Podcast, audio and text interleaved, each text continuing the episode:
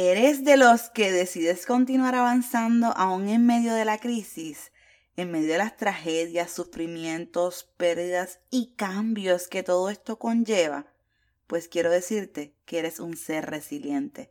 Y de esto hablaremos hoy en nuestro episodio número 2.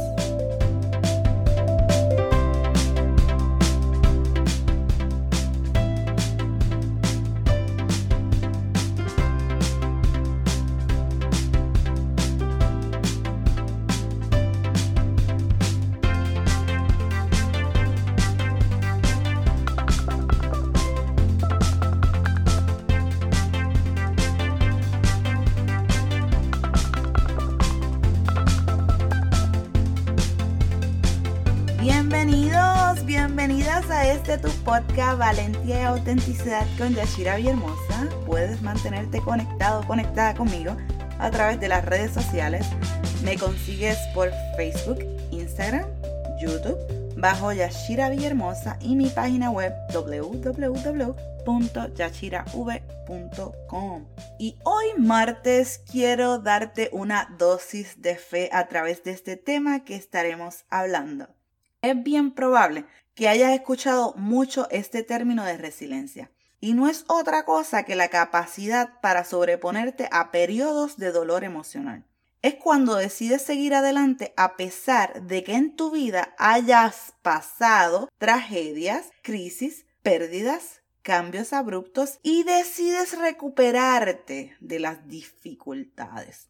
Esto no significa que eso no te haya afectado o que no te esté afectando o que no te preocupe lo que está pasando. Lo que significa es que a pesar del dolor que estás enfrentando o que enfrentaste, estás decidiendo crecer. ¿Cómo así, Yashira? Déjame darte un pensamiento bastante popular para poder explicarte con más detalles lo que te quiero expresar. No sé si has tenido la oportunidad de escuchar que hay dos tipos de personas. Los que en las crisis lloran o los que venden pañuelos. ¿Cuál eres tú?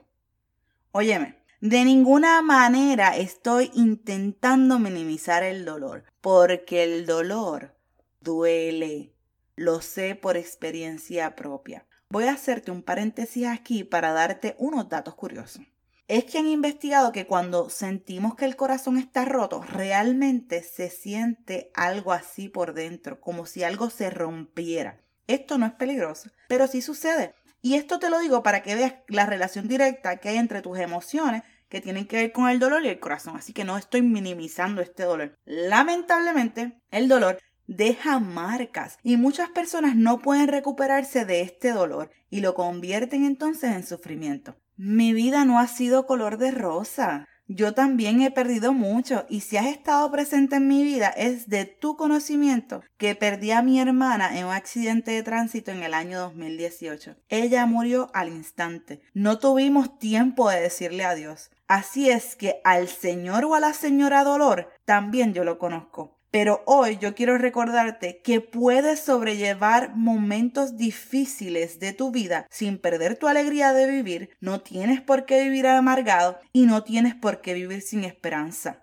Puedes elegir crecer en medio de tu situación. Hoy yo estoy de pie emprendiendo, sabiendo que el éxito significa ir de un fracaso en fracaso sin perder el entusiasmo, como dijo Winston Churchill. Y aunque no suena bonita la frase, refleja una verdad. No pierdas el entusiasmo, no pierdas tu esencia a pesar de los golpes de la vida. En lo personal, pienso que el fracaso real es cuando dejas de luchar. El desarrollar resiliencia te traerá éxito en cualquier área de tu vida. Quiero compartir cinco prácticas para desarrollar o aumentar tu resiliencia.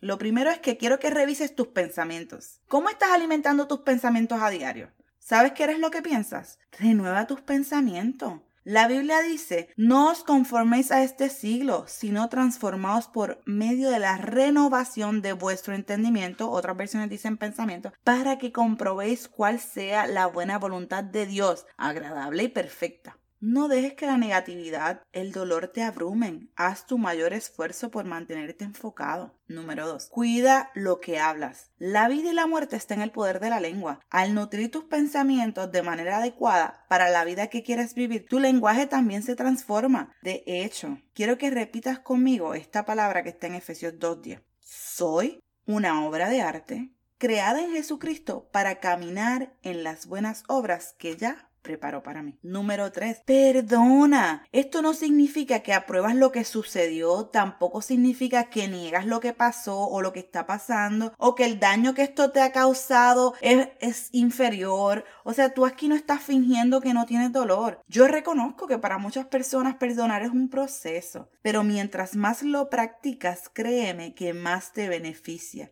Si no fuera así, Jesús no hubiera dicho, perdona hasta 70 veces 7, cuando Pedro le preguntó. Cuando perdonas, abandonas la idea de un comportamiento destructivo hacia el ofensor, así que por lo tanto, Perdonar sería un acto de libertad que te permite a ti mismo estar en paz y ser feliz nuevamente para continuar. La práctica número cuatro es autodescubrirte. En cada crisis que tienes hay una oportunidad para descubrirte a ti mismo. Es un momento donde puedes explorar nuevas actividades como alimentar tu área espiritual, explorar tu área creativa, tocar algún instrumento, hacer algún deporte, leer libros, contratar un coach. Parte de mi trabajo como coach es ayudar a las personas a autodescubrirse. Créeme que puedes descubrir talentos que no sabías que tenías y darle un giro a tu vida si así lo eliges. ¿Sabes que puedes aprender a ser resiliente? Una vez te haces consciente, puedes desarrollar esta capacidad y ponerla en práctica. Con perseverancia podrás lograrlo. Esto te ayudará a ver la vida de otro modo. Hay eventos o situaciones que no puedes cambiar, pero puedes elegir con qué actitud la vas a enfrentar. Como hija de Dios que soy, te voy a presentar la quinta práctica que está presente en mi diario y me ayuda a enfrentar cada situación. Y esa se llama fe.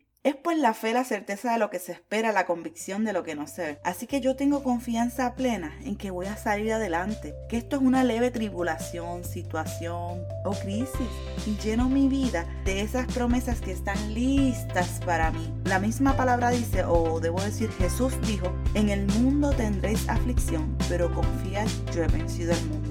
Deseo que estas cinco prácticas te ayuden, porque en realidad es que mientras estemos en este mundo vamos a tener situaciones que enfrentar. Pero si escogemos bien nuestros fundamentos, tendremos una vida llena de abundantes frutos o éxitos. Este fue tu podcast de dosis de fe, así que compártelo con alguien que quizás necesite escucharlo. Bye.